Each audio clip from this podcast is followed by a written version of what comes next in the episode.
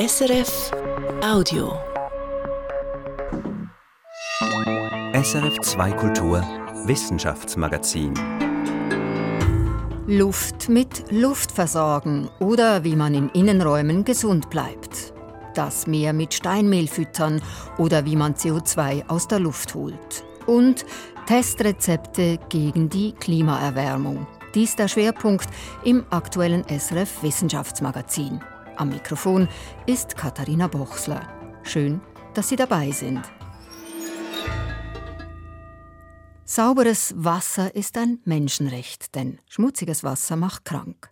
Das gilt auch für dreckige Luft, nur sind die Folgen hier subtiler und zeigen sich oft erst verzögert. Asthma durch Feinstaub, Krebs durch Asbest oder Grippe und Corona durch Viren. All diesen Erregern und Stoffen dient die Luft, die wir atmen, als unsichtbares Vehikel. Besonders in Innenräumen kann die Luft dick werden. Doch im Bewusstsein ist das noch kaum. Dabei verbringen wir 80 Prozent unserer Zeit drinnen und atmen dort pro Tag etwa 8000 Liter Luft ein und aus. Zusammen mit Erregern, Partikeln, giftigen Gasen und chemischen Stoffen. Diese Woche haben in Bern Expertinnen und Experten an einer internationalen Tagung Lösungen diskutiert. Meine Redaktionskollegin Katrin Zöfel war für uns dort.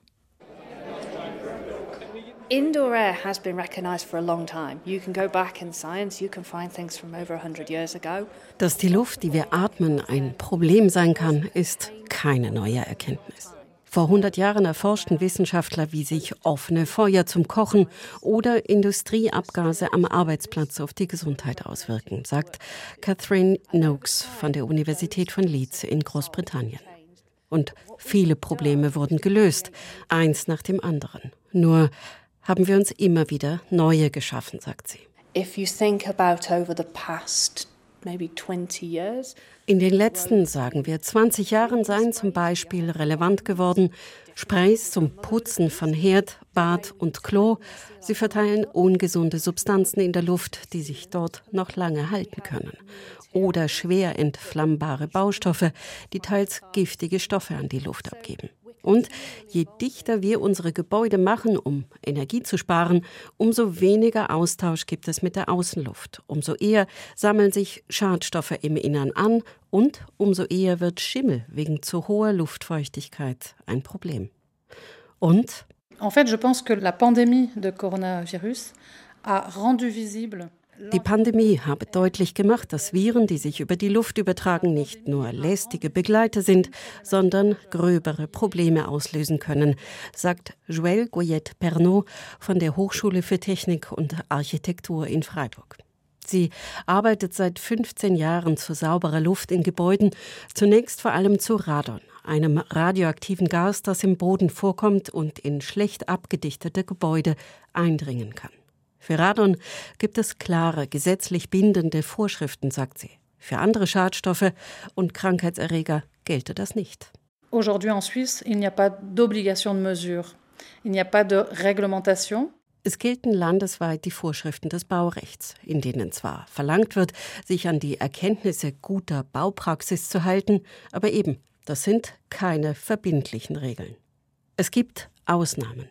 Zwei Kantone machen neu für Neubauten der öffentlichen Hand klarere Vorgaben, sagt Roger Weber.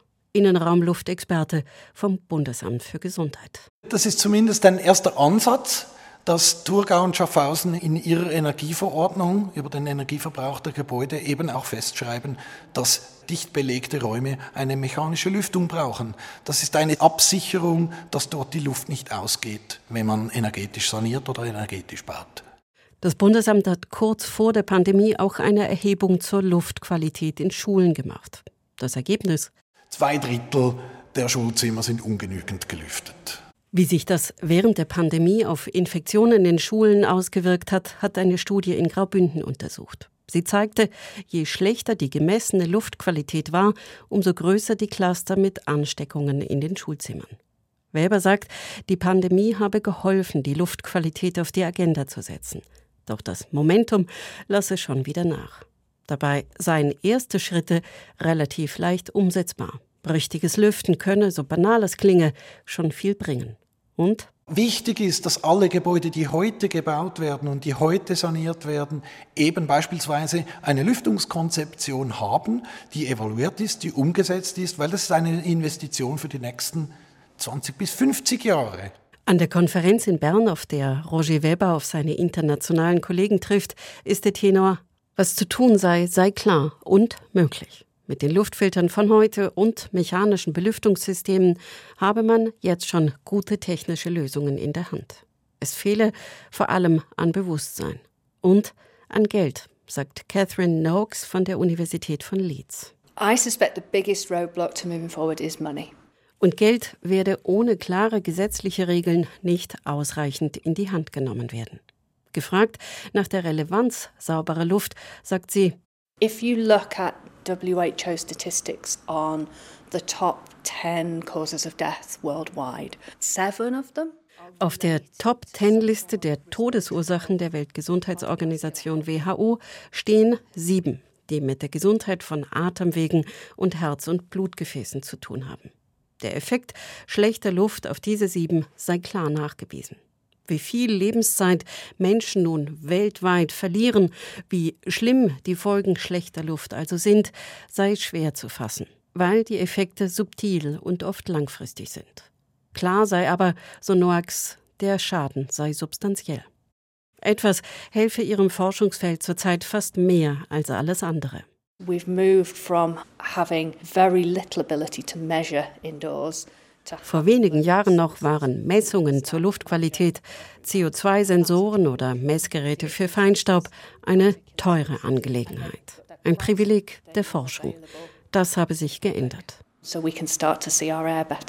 Jetzt könne jeder, der wolle, sehen, wie es um die Luftqualität in einem großen Gemeindesaal oder einem Klassenzimmer bestellt sei. Und ein sichtbareres Problem sei ein lösbareres Problem. Die Luft, die wir atmen, durchschauen. Katrin Zöfel hat berichtet.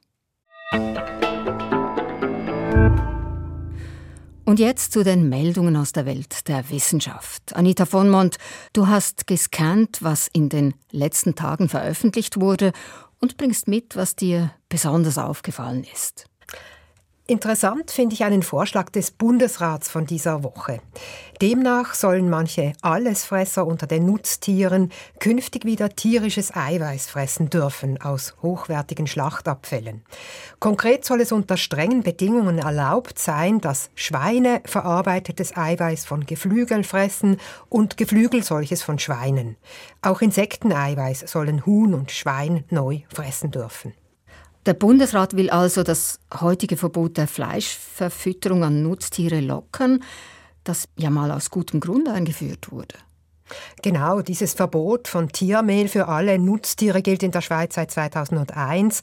Man hat damals reagiert auf Fälle von Rinderwahnsinn, auch bekannt als BSE.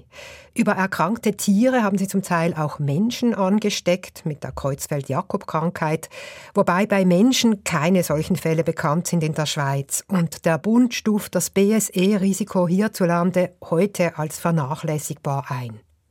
Aber das ist ja eigentlich per se noch kein Grund, jetzt wieder Tiermehl zu verfüttern. Nein, aber es ist halt so, dass mit dem Verbot riesige Mengen an Fleischabfällen von völlig gesunden Tieren vernichtet werden müssen. Zugleich werden als Ersatz riesige Mengen an pflanzlichen Sojaproteinen für Huhn und Schwein importiert. Also die Aufhebung des heutigen Verbots würde die Land- und Ernährungswirtschaft nachhaltiger machen, betont der Bundesrat. Und warum kommt er gerade jetzt mit dieser Idee oder mit diesem Vorschlag? Ja, kann man sich fragen, weil es ja schon mehrere politische Vorstöße gab, die gescheitert sind. Doch jetzt ist es so, dass die EU die Verfütterung von bestimmten tierischen Eiweißen seit kurzem wieder erlaubt. Der Bundesrat schreibt explizit, er wolle die Schweizer Regelung dem EU-Recht anpassen. Wie gut dieses Vorhaben hierzulande ankommt, wird die Vernehmlassung zeigen, die nun anläuft. In deiner nächsten Meldung, Anita, geht es um Hitzewellen in den Meeren. Hitzewellen haben wir nicht nur an Land, ja, sondern auch in den Meeren gibt es sogar zunehmend Phasen mit ungewöhnlich warmen Wassertemperaturen in bestimmten Regionen. Eine neue große Studie im Magazin Nature Climate Change zeigt nun Überraschendes. Es heißt dort, am intensivsten seien die marinen Hitzewellen nicht etwa an der Meeresoberfläche, sondern in Tiefen von 50 bis 200 Metern unter der Oberfläche. In jenen Tiefen nehmen die Temperaturen im Vergleich zu sonst stärker zu, als dies an der Oberfläche der Fall ist. Und die Hitzephasen dauern dort auch viel länger als an der Oberfläche. Und was bedeutet das jetzt für das Leben in den Meeren? Das heißt zum Beispiel, dass Fische während marinen Hitzewellen wohl nicht, wie bisher angenommen, so einfach in die Tiefe abtauchen können, um wieder einen angenehmen Lebensraum zu haben. Oder es heißt auch, nicht nur Warmwasserkorallen wie die des Great Barrier Reefs vor Australien etwa können massenhaft absterben bei Hitzewellen, sondern auch Kaltwasserkorallen in größeren Tiefen sind wohl davon betroffen. Wie genau welche Organismen bedroht sind, kann man zwar noch nicht abschließend sagen, aber sicher scheint, diese Bedrohung ist viel weiträumiger als bisher bekannt. Und jetzt kommen wir vom bedrohten Leben in aufgeheizten Meeren noch zu möglichem Leben in einem Eismeer im Weltall, Anita. Dieses Meer liegt unter der dick vereisten Oberfläche des Jupitermonds Europa. Beobachtungen des James Webb Weltraumteleskops zeigen jetzt neu, der unterirdische Ozean von Europa enthält große Mengen Kohlenstoff, also eine der wichtigsten Zutaten für Leben. Ah, das ist ja spannend. Bisher wusste man ja schon, dass der Eispanzer von Europa an der Oberfläche Kohlenstoff enthält, aber es war unklar, woher der kommt. Der Kohlenstoff könnte auch mit Meteoriteneinschlägen zu Europa gekommen sein oder durch kleine Ionenpartikel, die die Oberfläche bombardieren. Doch dieser Lebensbaustoff muss eben aus dem Innern des Mondes kommen, zeigen die neuen Forschungen. Denn am meisten Kohlenstoff enthält Europas Eispanzer in einer Region, die noch stark mit dem Untergrund verbunden ist. Das Eis dort ist wild zerklüftet, auch geologisch jung. Meteoriten und Ionen hätten nicht genug Zeit gehabt, den dortigen Kohlenstoff abzulagern. Daher gilt es als ziemlich sicher, dass der Ozean die Kohlenstoffquelle ist. Jetzt darf natürlich diese Frage nicht fehlen. Wie sicher ist es denn nun, dass es Leben unter der Eisdecke des Jupitermonds Europa gibt? Einen Nachweis für Leben gibt es noch nicht. Aber die neuesten Messungen und Analysen jetzt erhöhen die Wahrscheinlichkeit, dass es Leben geben könnte auf Europa. Also vermutlich sehr einfaches Leben wie Mikroorganismen. Ob es die gibt, dieser Frage will man nun näher kommen mit Untersuchungen von Stickstoff auch und anderen Bausteinen des Lebens auf Europa. Also man kann sagen, dieser kleine Mond von Jupiter bleibt der aufregendste Ort in unserem Sonnensystem für die Suche nach Leben.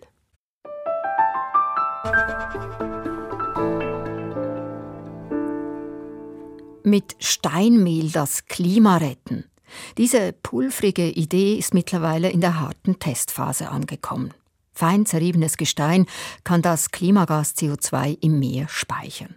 So geschieht es bei der Gesteinsverwitterung in der Natur. Und dieses Prinzip soll jetzt gezielt und forciert gegen den Klimawandel zum Einsatz kommen. Mit gigantischen Mengen an Steinmehl lassen sich viele Millionen Tonnen CO2 aus der Atmosphäre ziehen. Wie es den Meereslebewesen damit geht, das wird in Experimenten ausprobiert, zum Beispiel auf der Nordseeinsel Helgoland. Thomas Schröder ist hingereist.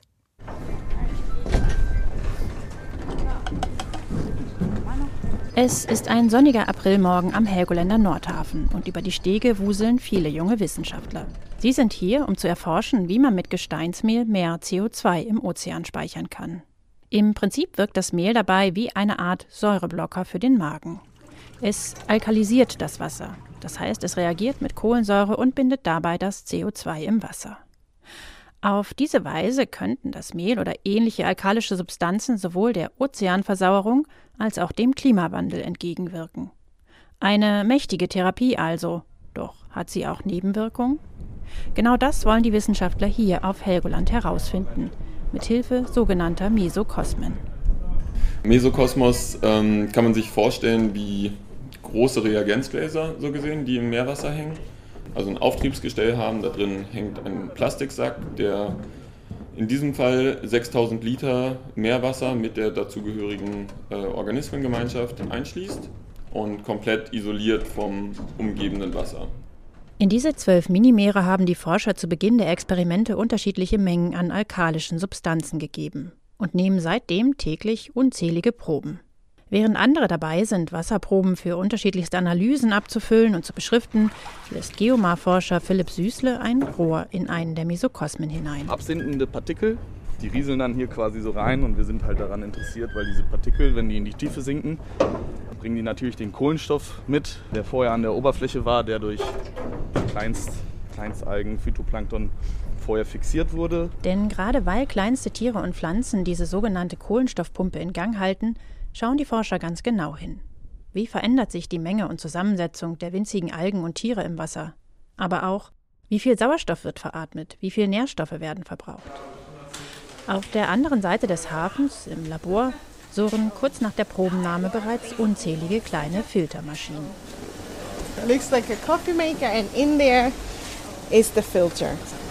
Die Chemikerin Leila Kitto vom Geomar holt ein kleines weißes Papier hervor, auf dem sich brauner Matsch angesammelt hat. Tierchen, Algen, Ausscheidungen, die ganze winzige Welt, die dem menschlichen Auge meist verborgen bleibt. And there you find all the phytoplankton, the zooplankton that is in the water, and we can analyze that in terms of how much carbon, how much nitrogen, how much phosphorus, how much silicate that is in our water column. Leila Kito schaut damit auf die Gesamtbilanzen der Chemie und der Biologie im Wasser. Danke. Ein Stockwerk tiefer wiederum sitzt Philipp Süßle und macht eher so eine Art Volkszählung. Er beobachtet, wie runde, fransige oder ovale schwarze Flecken über einen Bildschirm wandern. Der Biologe hat die Proben in eine Pipette aufgezogen und lässt nun vor laufender Kamera alle darin enthaltenen Partikel noch einmal absinken. Ähm, Da, also ein das, ja, das ist ein Riesenkomet, ähm, aber das dürfte eine bestimmte Diatomenenart sein. Das sind diese Kieselalgen, die diese Silikatschalen bilden und dementsprechend sinkt die auch ein bisschen schneller als alles andere, weil das eben dieses Mineral ist, was schwer ist. Im Prinzip rieselt im ganzen Ozean permanent sogenannter Meerschnee in die Tiefe. Wie und ob sich diese Pumpe durch das Einbringen von alkalischen Substanzen verändert, schneller oder langsamer wird, ist eine der wichtigen Fragen, denen die Forscher hier nachgehen. Jetzt, fünf Monate nach dem Abschluss der Experimente auf Helgoland, sind allerdings längst noch nicht alle gesammelten Daten ausgewertet. Eine Beobachtung sticht aber bereits heraus. What I can say for sure is we definitely did see a delay of the bloom. Durch die Zugabe alkalischer Substanzen habe sich die Algenblüte in den Mesokosmen verzögert, sagt Leila Kito. Eine solche Verschiebung konnten die Forscher bei vorangegangenen Experimenten in Norwegen und auf den Kanaren nicht beobachten. Und sie wirft natürlich die Frage auf, ob eine Zugabe von Gesteinsmehl das Ökosystem durcheinander bringen könnte. Während in Europa an dieser Frage noch geforscht wird, geht man in den USA und in Kanada bereits weiter. In Halifax etwa beginnt ein Unternehmen bereits damit, in größerem Maßstab alkalische Substanzen in eine Bucht einzuleiten. Die Forscher vom Geomar verfolgen das Projekt mit großem Interesse. Einerseits halten sie die Nebenwirkungen dieser Klimatherapie noch nicht für ausreichend erforscht. Andererseits gehe das kanadische Unternehmen relativ transparent vor, verändere den Säuregehalt im offenen Wasser nur gering und lasse unabhängige Begleitforschung zu. Für Leila Kito sind das gute Voraussetzungen, denn I think sooner or later, whether we want it or not, it's gonna happen. früher oder später, so die Forscherin, wird diese Klimatechnologie ohnehin zur Anwendung kommen. Mit Mehl das Klima retten, das war Thomas Schröders Reportage von der Insel Helgoland. Diese und andere Methoden gegen den Klimawandel schauen wir jetzt mit Christian Vonburg noch ein bisschen genauer an. Christian, da soll also wirklich mit der großen Kelle angerichtet werden, wenn wir beim Steinmehlrezept bleiben. Wie viel Steinmehl müsste man denn in die Ozeane kippen, um der Atmosphäre jenes zu viel an CO2 zu entziehen, das unserem Klima zusetzt? Ja, da gibt es natürlich nur grobe Schätzungen. Aber um sich ungefähr eine Vorstellung zu machen, damit unser weltweiter jährlicher CO2-Ausstoß kompensiert würde, müsste man jedes Jahr etwa zweimal das ganze Matterhorn zu Gesteinsmehl reiben und dieses dann im Meer verteilen. Angesichts der riesigen Ozeane finde ich das zwar nicht so viel, aber Das ist technisch ein riesiger Aufwand, stelle ich mir vor, der ja bestimmt auch eine Unmenge an Energie benötigt. Ja, das ist richtig. Es ist nicht möglich, unseren heutigen Klimagasausstoß so zu kompensieren. Es geht vielmehr darum zu erforschen, ob das eine machbare Technologie wäre. Also wenn wir in 10, 20 Jahren unseren weltweiten CO2-Ausstoß hoffentlich so weit gesenkt haben, dass wir den letzten Teil der Emissionen, der am schwierigsten vermeidbar ist, dass wir den dann noch so oder mit anderen technischen Mitteln, mit sogenanntem Geoengineering aus der Atmosphäre holen können. Dann ging es also nicht mehr um zwei Matterhörner, die man jährlich zermahlen müsste. Genau, es wäre deutlich weniger. Und es gäbe natürlich auch noch andere Methoden. Was haben denn eigentlich Klimaforscherinnen und Klimaforscher zu diesem Ansatz? Solche Technologien, stelle ich mir vor, könnten ja auch dazu verführen, dass wir den präventiven Klimaschutz vernachlässigen, also dass wir allein auf solche Eingriffe vertrauen und nicht mehr auf die Ursache achten, indem wir weniger CO2 freisetzen. Ja, das ist genau das Problem. Zuerst muss man unbedingt und zwar rasant runter mit dem CO2-Ausstoß. Das sagen unisono alle Forschenden. Aber Vielleicht zwei Dinge. Erstens mal geht es bisher eben viel zu langsam damit. Das hat sich in den letzten Jahren gezeigt. Das heißt, man ist zunehmend gezwungen, zusätzlich Alternativen zu suchen. Und zweitens, unser Ziel, auch in der Schweiz, heißt Netto Null bis 2050. Auch wenn wir alle Hebel ziehen, wir werden immer CO2 produzieren. Ein Rest an CO2-Emissionen, etwa aus der Landwirtschaft oder aus dem Bau- und Transportwesen, wird bleiben. Wir müssen also CO2-negative Technologien haben. Aber in der Reportage von Thomas Schröder haben wir gehört, dass man in den USA und Kanada schon jetzt beginnt, mit solchen Projekten. Ja, das stimmt. In der Nähe von New York zum Beispiel hat ein Unternehmen bereits letztes Jahr auf etwa 400 Metern Strand 400 Kubikmeter Gesteinsmehl verteilt. Man hat das durch Wellen und Gezeiten ins Meer strömen lassen. Das ist viel einfacher, als es mit Schiffen auszubringen. Aber wie sich gezeigt hat, ein Teil der Gesteinspartikel wurde dann von Wind und Gezeiten im Küstenbereich vergraben und konnte so seine Wirkung nicht oder nur sehr langsam entfalten. Und deshalb ist es eben so wichtig, solche Methoden erst richtig zu erforschen, bevor man sie großflächig anwendet. Wir haben jetzt nur über die Alkalisierung, also die Entsäuerung des Meerwassers durch Gesteinsmehl gesprochen. Was für andere Techniken stehen denn derzeit noch im Fokus, auch abseits der Meere? Also von der Menge her stehen schon die Meere und die ganze Biosphäre im Vordergrund. Also das Leben an Land auch. Weil von dem CO2, das wir seit Beginn der Industrialisierung ausgestoßen haben, ist etwa ein gutes Viertel in den Ozeanen versunken. Und etwa 30 Prozent wurde vor allem von den Pflanzen an Land aufgenommen. Also ohne Meer und ohne Wälder, Wiesen und so weiter wäre die Klimaerwärmung heute schon massiv weiter fortgeschritten. Das heißt auch, es macht Sinn, das CO2-Schluckvermögen dieser Systeme gezielt zu vergrößern. Genau, das wäre eben die Hoffnung bei dieser Gesteinsmehlgeschichte. Aber gleichzeitig gibt es insbesondere beim Wald auch gegenläufige Trends. Wenn es nämlich immer wärmer wird, speichern die Bäume weniger CO2. Der Effekt wird also geschwächt. Diese Rechnung ist eben sehr komplex womit dann wieder andere Techniken in den Vordergrund rücken, wie CO2 abzuscheiden und in den Boden zu drücken. Genau. Gerade diese Woche hat die Firma Climeworks aus der Schweiz angekündigt, dass sie zusammen mit kenianischen Partnern im ostafrikanischen Grabenbruch Energie aus tiefer Geothermie nutzen wollen, um damit CO2 aus der Luft zu filtern. Und das CO2 soll dann wiederum in den Boden verpresst werden und dort für Jahrtausende lagern. Also recht eigentlich eine CO2-Absorbierungsfabrik. Ja, und nicht nur eine, eine ganze Reihe solcher Anlagen soll es im Rift Valley in Kenia geben. Bis ins Jahr 2050 brauche es weltweit eine 2000-fach größere CO2-Verpressungsleistung als heute, rechnet das Unternehmen vor. Sonst äh, wird es wohl nicht gelingen, den Temperaturanstieg auf 1,5 Grad zu halten. Auch für die Schweiz wird an ähnlichen Anlagen rumgetüftelt. Wer hätte das noch vor wenigen Jahren gedacht, dass wir Fabriken bauen, um das Klima zu retten? Ja, mal sehen, ob es sich bewährt.